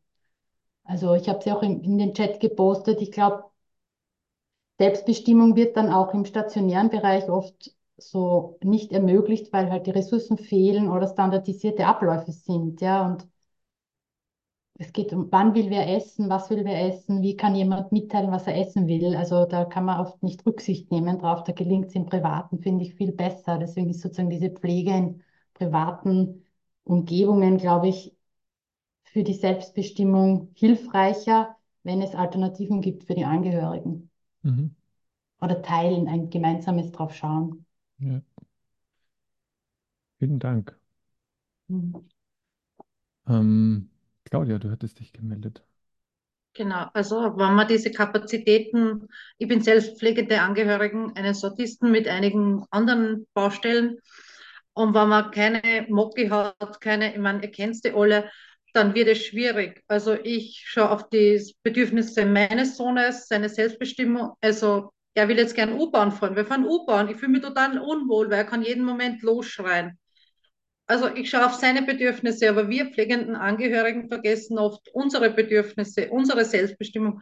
Also die, die gibt es nicht, weil ich nicht eine Kurzzeitpflege für ihn habe, weil ich keine, wir wohnen in Niederösterreich, wir haben, wir haben nichts. Es gibt nichts, wo ich sagen kann, bitte geht jemand mit ihm zwei, drei Stunden spazieren, bitte nimmt ihn jemand ab. Er verbringt sehr viel Zeit Homeschooling zu Hause, weil er einfach von den Infekten her relativ viel zu Hause ist und das haben aber so viele Eltern.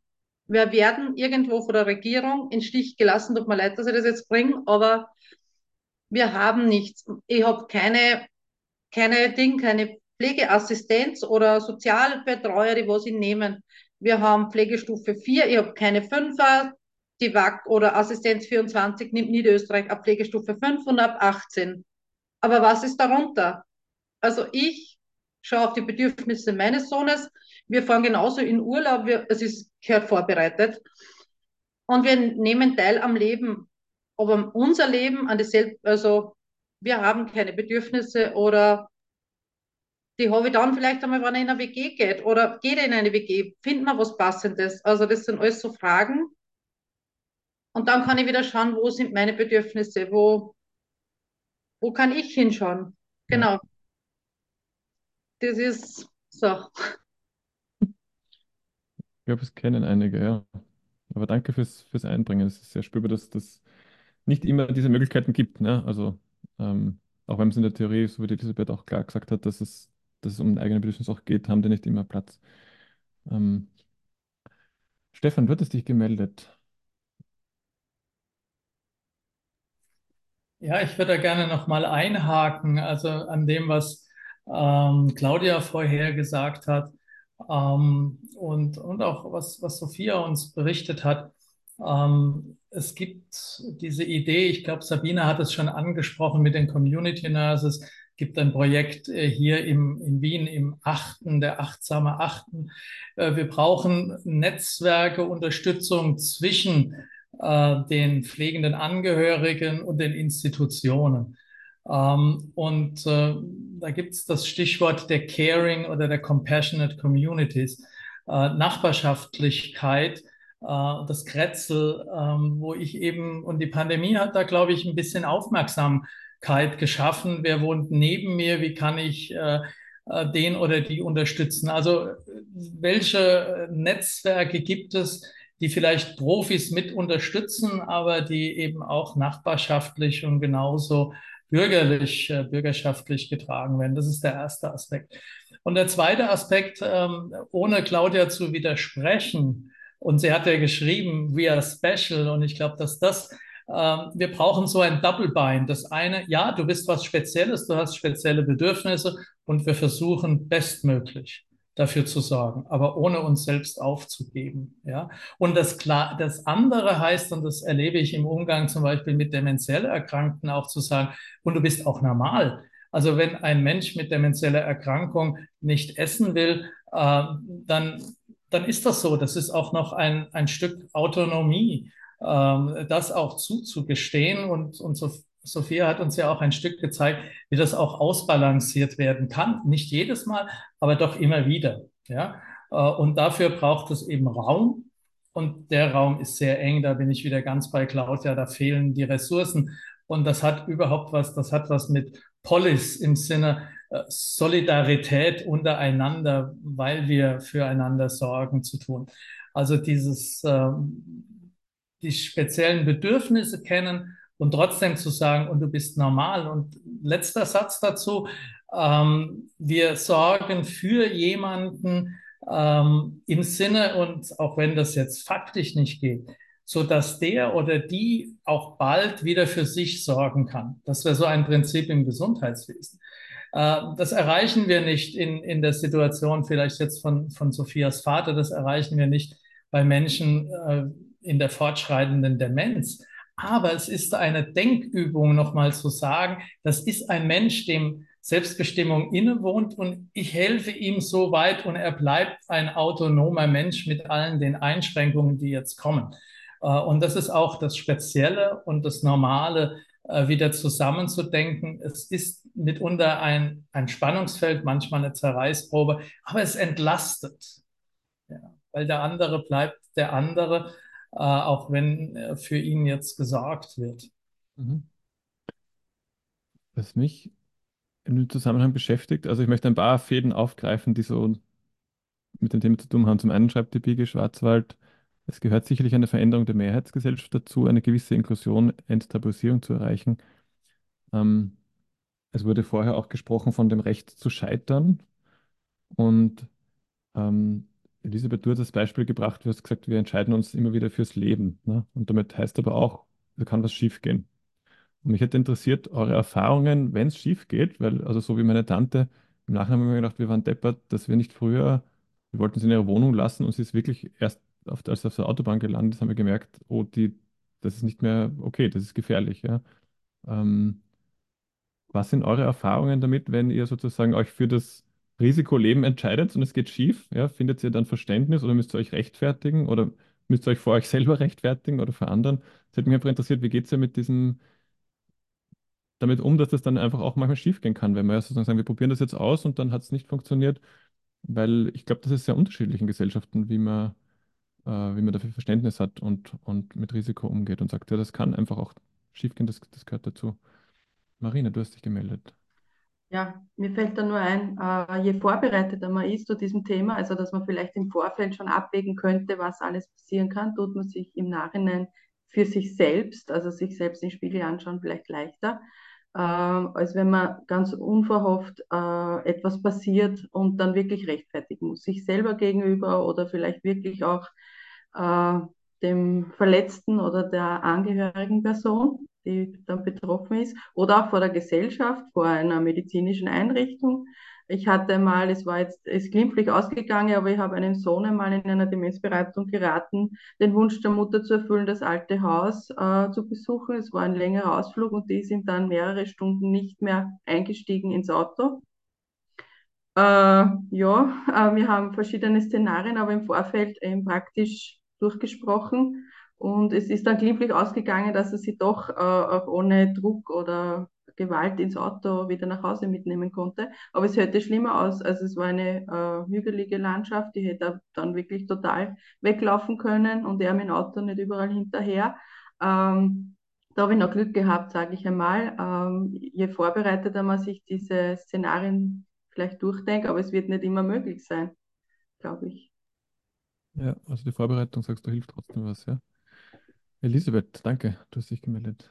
Ähm, ich glaube, da gibt es viele Aspekte, aber die mir da einfallen und die auch zu der, der Veranstaltung jetzt auch passen, ist, also mir ist schon, für mich ist schon sehr hilfreich auch diese, diese Entscheidung oder ähm, dieses, dass ich eben meiner Tochter und mir natürlich auch ein würdevolles Leben ermöglichen möchte so würdevoll und selbstbestimmt wie möglich. Und ähm, da passieren schon auch Unfälle, also auch mit ähm, Krankenhausaufenthalten, ähm, wo ich aber einerseits natürlich daraus auch lernen kann, was kann man sich noch mehr tun, um, um Schutz ähm, herzustellen. Also damit habe ich gar nicht, also obwohl ich so vorsichtig bin, aber ich bin nicht übervorsichtig oder ähm, entscheide mich eben dafür, wie gesagt, dass, dass meine Tochter so gut wie möglich da sich auch entfalten kann.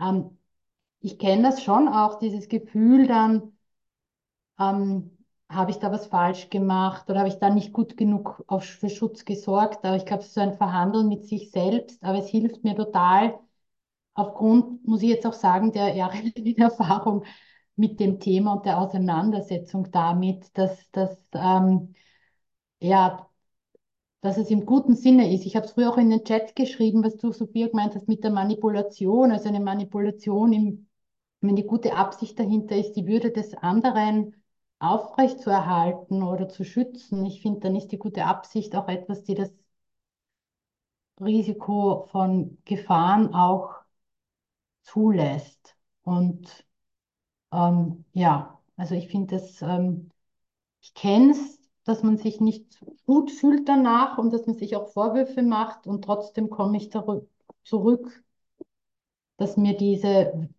Auseinandersetzung mit Würde und Selbstbestimmung ähm, total und hilfreich ist. Also ich finde es eine wahnsinnige Ressource für mich auch. Weil da finde ich Antworten, die mir weder meine Tochter geben kann, sie kann nicht reden und ich, ja, sonst auch mit anderen suchen muss. Aber ich finde, es ist sehr viel drinnen in dem, in diesen Begriffen. Ja. Mhm. Danke. Sophia, du hast dich gemeldet. Ah, du bist noch gemutet. Sorry. Äh, das, was mir dazu einfällt, ist, dass wir als pflegende Angehörige immer nur reagieren und nicht agieren. Was nicht immer stimmt, aber was besonders dann stimmt, wenn irgendwelche Situationen passieren, die äh, plötzlich ähm, eine Herausforderung bieten, äh, mit der wir jetzt irgendwie nicht gerechnet haben oder, ähm, oder sich irgendwas verändert vor allem im, im Bezug auf die Pflege. Ähm, und was mir einfach unglaublich viel hilft in meinem Alltag, ist halt dieses, also das sich mit möglichst vielen anderen austauschen. Ähm, ich habe im Chat auch schon gelesen, dass ähm, sich, dass, dass manche äh, beeindruckt sind von meiner Fähigkeit der Reflexion. Ähm, die kommt nicht von irgendwoher, sondern das ist einfach, weil ich seit vier Jahren öffentlich über die Pflege spreche ähm, und mich regelmäßig mit verschiedenen Menschen austausche darüber. Und ich, das ist einfach so unglaublich wichtig, weil man sich auch abgleichen kann, wie reagieren andere drauf, also auf unterschiedliche Dinge, was, was, was ist deren Zugang, was ist was sind Herausforderungen, die man vielleicht dann auch auf die eigene Situation beziehen kann oder auch gar nicht auf die eigene Situation beziehen kann. Ähm, und auch so ein bisschen, also gerade wenn man in einer Situation einmal irgendwie scheitert, ist es vielleicht auch, ähm, ist es gut, sich darüber auszutauschen und irgendwie vielleicht dann auch die eine oder andere Sache so ein bisschen auch mit Humor sehen zu können also wir hatten da zum Beispiel äh, letztes Jahr die Situation, dass ich mit meinem Papa unbedingt einen Ausflug machen wollte, weil es war ähm, Schnee und ich durfte mir das Auto von meiner Mutter leihen und dann sind, haben wir diesen, also sind wir wohin gefahren, wo es halt schön ist und verschneit ist. Und wir hatten auch den Hund von meiner Ex-Mitbewohnerin mit und dann war ich so, boah, schau, Paps, es ist so schön verschneit und er wollte halt einfach nicht aus dem Auto aussteigen, weil es war ihm zu kalt und er wollte jetzt nicht. Und er hat mich ange, also er war nicht wirklich angefleht, bitte, bitte, darf ich im Auto bleiben? Und es war dann natürlich eine schwierige Situation für mich, weil ähm, es war schon kalt und dann meinen Papa da im Auto zu lassen.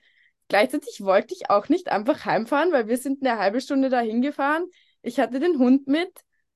Ähm, und dann erst, also dann habe ich auch schon erst einmal geschluckt und mir gedacht, boah, eigentlich wollte ich doch, dass er einen schönen Ausflug hat und jetzt steigt er nicht aus. Ähm, wir sind dann auch noch kurz spazieren gegangen ohne meinen Paps, der blieb im Auto. Dann sind wir wieder nach Hause gefahren und mein Paps hat beteuert, dass er einen wunderschönen Ausflug hatte. Ähm, was sich in, im ersten Moment sehr als Scheitern angefühlt hat, war natürlich jetzt auch nur so eine minor inconvenience. Ähm, aber wenn man es aus einer anderen Perspektive betrachtet, und ich glaube, das ist auch das, was man als pflegende Angehörige immer wieder braucht, was halt was eh für meinen Paps auch ein Erfolg, weil immerhin hat er die Landschaft aus dem Auto ausgesehen. Und er war halt nicht mitspazieren, aber dafür hat er Musik gehört im Auto. Ja. Ist ein schönes Beispiel auch, sozusagen, welche, welche eigenen Vorstellungen man haben kann und wie es das vielleicht dann, wie man damit Ja. umgeht, wenn das in der Realität dann ganz anders ist. Ja, danke sehr. Kann man sich gut vorstellen. Ich sehe irgendwie deinen Papa gut vor dem Schnee im, Auto sitzen, wie gesagt. Ich mag im Auto sitzen bleiben. Ähm, Sabine, wird es dich gemeldet? Ja, es passt jetzt vielleicht nicht ganz, ganz dazu, aber mir ist das irgendwie vorher noch irgendwie äh, aufgepoppt ähm, in Bezug jetzt auf, auf meine For Forschungen und, und äh, Erfahrungen in diesem Bereich, also auch der, aus der Covid-Forschung. Da, da, da ging es ja ganz viel auch um, um, um diesen Schutz, um diesen vermeintlichen Schutz von vulnerablen Gruppen und die Selbstbestimmung und sozusagen die, diese ähm, Spannungsfelder, die da entstanden sind.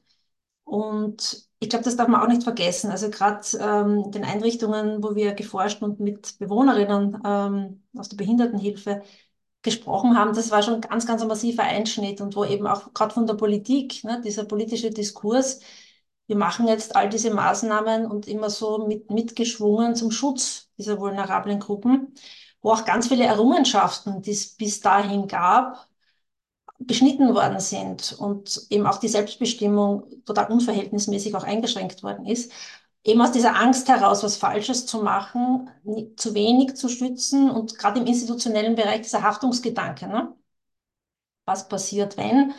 Und es gab dann eigentlich schon, glaube ich, im Mai, Juni hätte es für die Institutionen viel mehr Spielräume gegeben, die großteils nicht genutzt worden sind, eben aus dieser Angst heraus. Und irgendwie das Gefühl, Covid ist vorbei, gefühlterweise, aber so die, die Nachwirkungen und auch so diese Diskurse, also die, die schwingen schon noch mit. Und vieles, glaube ich, was, da waren wir schon weiter. Ja. Und ich glaube, das darf man auch nicht vergessen, wenn man gesellschaftlich auch auf dieses Thema schaut, dass gewisse Dinge haben sich schon verfestigt oder auch teilweise rückentwickelt.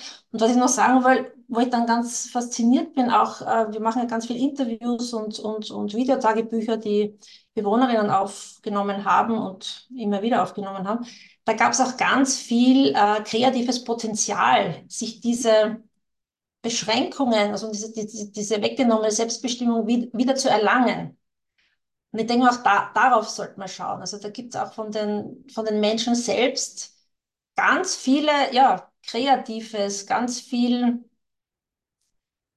von, von sich aus äh, tolle Aktivitäten und Entwicklungen, die man so sichtbar machen müsste und die man viel mehr nutzen müsste. Also man schaut dann immer drauf und, und eben so dieses Paternalistische, wir wissen schon, was gut ist und so weiter. Aber da entsteht auch im Kleinen, manchmal ganz im Kleinen, ganz viele tolle Entwicklungen und ich finde, und das ist auch so mein Forschungsanspruch, das sichtbar zu machen und eben auch nutzbar zu machen. Genau. Ja. Ja, ich glaube, da eröffnest du ein großes Feld, aber danke, dass du es noch reinbringst, weil ich, ich, ich, ich habe einen Freund, der gerade ein Buch recherchiert über Grundrechte und, und Covid. Und ich glaube, das, was du ansprichst, so dieses, es braucht gesamtgesellschaftliche Antworten, hat es gebraucht und gleichzeitig aber hat man dieses Abwägen, was ähm, auch du, Stefan, angesprochen hast, dass man eigentlich klar macht, was sind Bedürfnisse und die kreativen Möglichkeiten, die du jetzt angesprochen hast, das, das ist eine, eine, wie ich sagen, eine gesellschaftliche, ein, ein, eine ganz wichtige Können, dass wir das gemeinsam können. Ne? Dass wir nicht sagen, wir wissen pauschal, was ist, sondern dass wir hinschauen, was gibt es für Bedürfnisse und welche Möglichkeiten haben wir und, und dafür Räume schaffen. Und das ja, sehe seh ich auch so, dass es zum Teil Rückschritte gab in der Hinsicht. Ähm, von jetzt brauchen wir nur eindeutige Lösungen. Ähm, es ist so, wir haben jetzt umso mehr viel mehr Wortmeldungen, weil wir so richtig uns warm diskutiert haben. Ich möchte immer alle noch dran nehmen, die sich bisher gemeldet haben. Das sind vier Personen, auch auf die Gefahr hin, dass wir vielleicht zwei, drei Minuten überziehen. Ähm, die erste in unserer Liste ist die Bigge. Bitte, vielleicht. Wir sehen dich nicht mehr, aber du hast die Hand gehoben. Ja. Ja, also ich, ähm, was, was mir jetzt so ein bisschen Kopfzerbrechen macht, ist ja gerade junge Menschen äh, sehr oft auch mit involviert sind in, äh, in die Pflege oder in, ähm, ja, da ist natürlich jetzt auch abzuwägen in einer Leistungsgesellschaft. Äh, wir müssen unsere Leistungen bringen, ganz besonders die jungen Leute. Und wenn man einen äh, kranken Ehepartner hat, äh, es ist eine, eine sittliche Verpflichtung, aber junge Menschen müssen lernen, müssen leben, müssen tanzen, müssen, also das ist, das ist schwierig abzuwägen und ich ziehe den Hut vor jedem, vor jedem, der das packt, für sich das äh, seinem inneren Kompass entsprechend rauszunehmen. Und Bigge, wird für dich auch die Formulierung stimmen, die müssen äh, das dürfen, also die müssen tanzen und arbeiten dürfen? So ist das gemeint? Wie bitte? Ist vielleicht nur semantisch. Ähm, Wenn du sagst, junge Menschen müssen arbeiten und leisten und tanzen, meinst du damit, die müssen die Möglichkeit haben? Mm, Ja, es ist, es ist der moralische Kompass. Von der Außenwelt wird erwartet Leistung, Druck, äh, Schule, Gymnasium, Abschluss, dies und jenes. Also es bleibt Ach so. Hm. relativ wenig für den, äh, für sich selbst übrig, ne? Ja. Und das, das ist schwierig, äh, miteinander abzuwägen, diese sittliche Verpflichtung und das Gesellschaftliche ähm, irgendwo ähm, in die Waagschale zu werfen und für sich dann das Beste rauszuziehen. Das finde ich Ja. schwierig und da ziehe ich den Hut davor. Ja, danke. Ich habe es nochmal besser verstanden jetzt. Danke.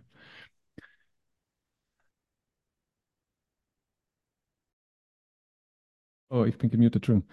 Ähm, die Niki hat mir kurz vorher geschrieben, ich darf kurz überziehen. Ist das okay? Zeig's mir kurz mal auch mit Daumen so, weil es ist ein bisschen so, dass wir jetzt. Okay. Gut, ich würde wirklich vorschlagen, die vier, die sich jetzt gemeldet haben, dass wir die noch dran nehmen und vielleicht einfach in Kürze das Wichtige zu sagen. Ähm, Elke, du bist die erste der vier. Ich habe eine Frage, äh, wahrscheinlich Sabine Mandl und Stefan Dinges, nämlich ob ihr da irgendwo einen Unterschied sehen würdet zwischen äh, diesem Beziehungsverhältnis oder Pflegebetreuung von Minderjährigen äh, oder eben Menschen, für die, äh, die, die dementiell erkrankt sind und, und, und äh, was ich, äh, Erwachsenenvertretung äh, gesetzlich festgelegt wurde oder so.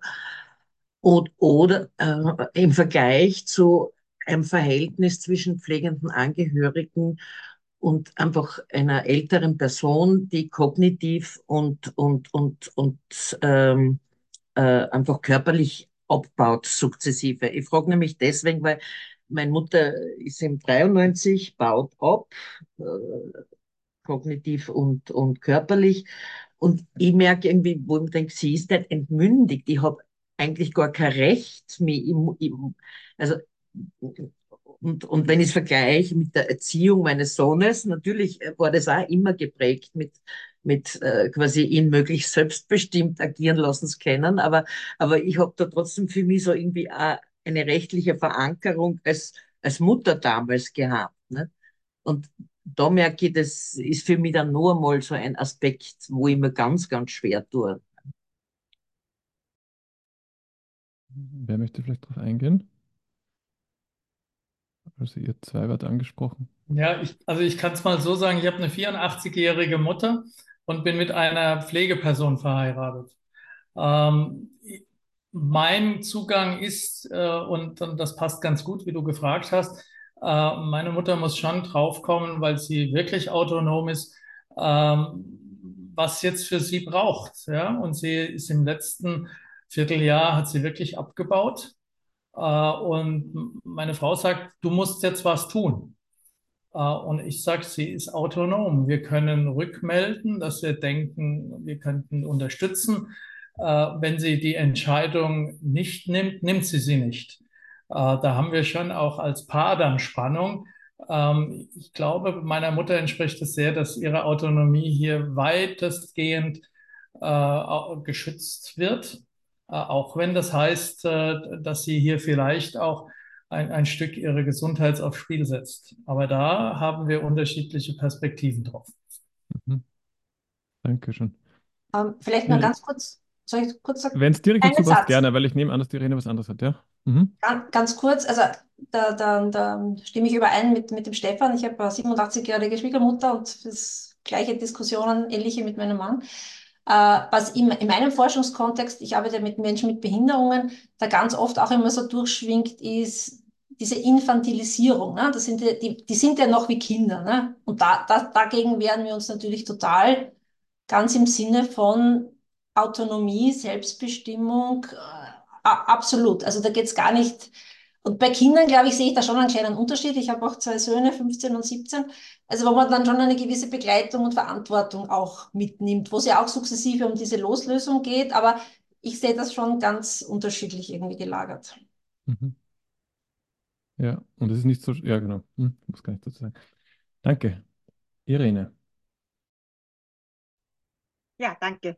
Ähm, ein Satz zu diesem vorherigen, das wollte ich eigentlich dazu nichts sagen, aber so ein großer Unterschied ist eigentlich nicht, weil äh, ich bin pflegende Angehörige einer mittlerweile erwachsenen Tochter und auch Kinder müssen in ihrer Autonomie gefördert werden. Natürlich jetzt nicht in dem Ausmaß, wie man es respektvoll den Eltern oder sonst wie entgegenbringt, also in einem anderen Ausmaß, aber die werden ja auch älter, ja. Und spätestens, wenn sie in der Pubertät sind, dann muss man sie in ihrer Autonomie unterstützen und das ist dann gar nicht mehr so viel anders. Ich habe ganz kurz zwei Personen gepflegt. Mein Vater ist im vorigen Juli gestorben und ich habe eine Zeit lang habe ich ihn auch begleiten dürfen und ich habe dann die Unterschiede gesehen. Ähm, erstens einmal, um wie viel leichter es ist, Pflegegeld und Therapien für einen älteren Menschen zu bekommen als für ein Kind, ja. Und äh, die Autonomie ansprechend, äh, wo da die Unterschiede, aber auch die Gemeinsamkeiten sind. Also nur so viel dazu, ja. Was ich eigentlich sagen wollte, ich wollte noch, mich nochmal an die Claudia wenden. Hallo Claudia. Ähm, wir kennen uns ja aus dem mittlerweile entstehenden Netzwerk äh, Inklusion aus Niederösterreich. Und ich glaube, da tut sich jetzt was. Niederösterreich ist ein wahnsinnig schwieriges Pflaster, wahrscheinlich die anderen Bundesländer in, in, in ländlichen Gegenden auch. Also wir sind da in Wien schon auch noch gesegnet, ja, auch wenn da nicht alles glatt läuft, aber die Möglichkeiten sind einfach mehr. Und ich sage, bitte nicht warten, bis eine WG kommt, ja, oder bis, bis irgendeine Möglichkeit kommt, dass man äh, endlich an seine eigenen Bedürfnisse denkt. Das ist ganz essentiell. Es geht dem zu pflegenden Menschen, wer auch immer das ist, ob es ein Kind oder ein Erwachsener ist, viel besser, wenn er das Gefühl hat oder auch spürt oder auch sieht, dass Dinge auch ohne die pflegende Person gehen oder funktionieren oder dass man das auch an jemanden anderen kurz einmal abgeben kann. Ja. Ich weiß, dass die Claudia das gerade extrem schwierig hat, weil es da oben echt nichts gibt, aber jetzt entsteht dieses Netzwerk und Netzwerk und Kommunikation. Ja, ich weiß nicht, ja, das Lachen. Nur Ähm, im Waldviertel, für den Rest, was weiß, nicht weiß. ich weiß, Also ich ich weiß. nirgends. wir Mhm. versuchen ja, ich meine, ich kann ja auch nicht immer live dabei sein, weil ich in Wien sitze, aber ich habe ja meine Vertretungen in Niederösterreich. Aber wir versuchen ja natürlich, dieses Netzwerk auszustrecken. Und was ich dir auch noch raten will, nutz schamlos alle Social Media Kanäle, die irgendwie gehen. Ja, ich habe gestern einen super ähm, Aufruf bei den Wunderweibern gelesen. Da hat eine Frau ihre ganze Verzweiflung einfach reingeschrieben. Die hat gesagt, hallo, bitte, ich brauche Hilfe. Ich bin gerade aus einer toxischen Beziehung geflohen.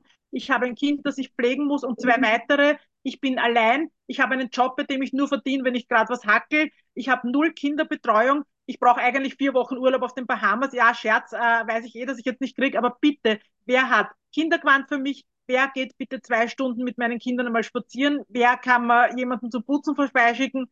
Hilfe, Hilfe, Hilfe, ja. Und es ist so viel zusammengekommen, ja. Also man muss schon auch, ich weiß eh, dass du tust, was du kannst, ja, aber bitte rühr dich einfach, ja, und schrei das hinaus und, und äh, wenn die Leute nicht wissen, was du brauchst, dann kommt auch nichts. Von allein entsteht gar nichts, ja. Wir sind alle da.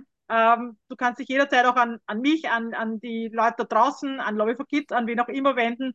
Aber es ist ganz notwendig, dass man kommuniziert und dass man, dass man mitbaut an seinem Netzwerk, ja. Und wir wollen das natürlich auch schaffen, dass das im Waldviertel dann auch möglich ist. Ja?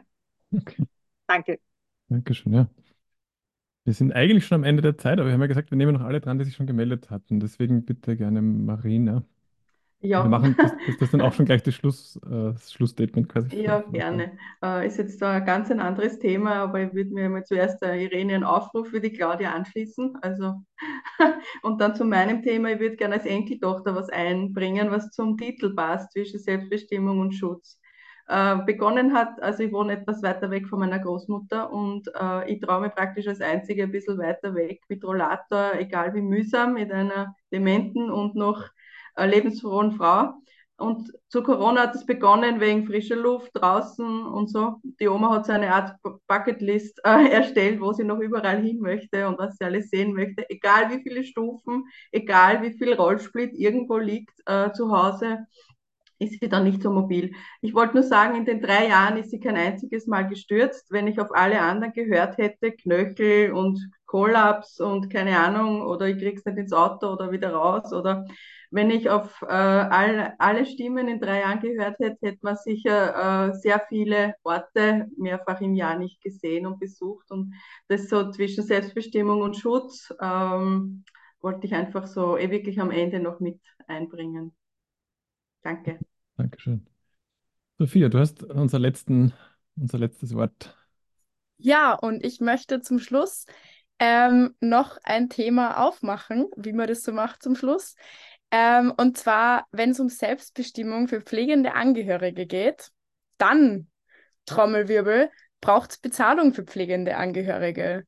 Also ganz besonders auch für welche, die nicht Lohnarbeiten oder nicht Lohnarbeiten können aufgrund ihrer Pflegetätigkeiten.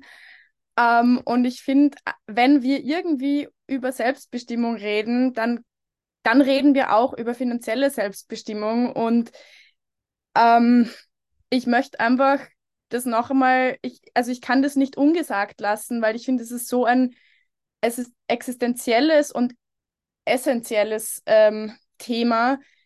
Ähm, freaking pay us for our work. Also jetzt nicht ihr, nicht die Leute, die da herinnen sind, ähm, als you ähm, adressiert, aber halt insgesamt erst an dem Zeitpunkt, wo Pflegearbeit zu Hause auch bezahlt wird, wird sie gesellschaftlich so ähm, wahrgenommen werden, dass man sie, also und dass sie ernst genommen wird. Mhm. Da führt, glaube ich, einfach absolut kein Weg herum. Und ich sage halt immer, ich pflege voll gern. Und wenn mich jemand fragt, was ist denn dein Traumberuf, dann würde ich sehr gerne sagen können, pflegende Angehörige. Aber solange ich nicht bezahlt werde, ist es kein Traumberuf weil es ist gar kein Beruf. Es ist das Aufgeben meiner eigenen Altersvorsorge. Und that's it. Hm. Ja. Hm. Ich weiß nicht, ob du sehen konntest, aber während du gesprochen hast, haben ganz viele Leute so genickt, die applaudiert oder so Zustimmung gedeutet. Und auch wenn du sagst, dass das jetzt nicht die Gruppe ist, die das umsetzen kann, ich finde es total wertvoll, dass du das einbringst, weil du es so auf den Punkt bringst und ich finde, es stärkt auch das Selbstverständnis zu sagen, also ich glaube, viele der Menschen, die hier drin sind, sind oft in dieser Bittstellerposition gegenüber Behörden und so weiter und einfach dieses Selbstbewusstsein zu haben, so wie klar, wie du es formulierst, ja, das ist eigentlich das, was eigentlich ansteht.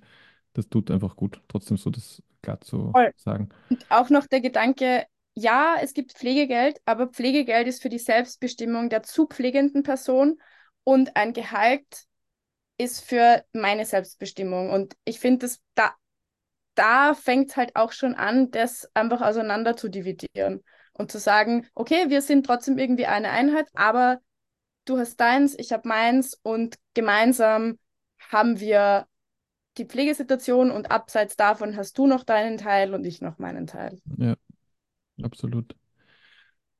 Danke für das klare Reinbringen am Ende auch noch. Danke Sophia, danke Stefan, äh, danke Sabine, danke Marina, dass ihr euch eingebracht habt und danke an alle, die ihr euch zu Wort gemeldet habt. Wir haben ja vorher immer so eine kleine Runde von äh, und haben geraten, wie wird es heute. Manchmal ist es eher so, dass die Expertinnen reden, manchmal die. Und wir haben, ich fand es gerade bei dem Thema sehr wertvoll, diese unterschiedlichen Erfahrungen zu hören, weil, weil es eben keine einfachen Antworten sind und das der gemeinsame Lernen da, glaube ich, sehr viel bringt. Ja, wir sind damit am Ende vom heutigen Tag. Wir sind nicht am Ende der Konferenz. Und Niki, du kannst uns nochmal einen Ausblick geben, sozusagen, was erwartet uns und wie hast du es erlebt? Ja, vielen Dank. Ähm, das war wirklich eine, eine rege und inspirierende äh, Diskussion heute. Ich hätte euch wahrscheinlich noch eine Stunde oder so zuhören können.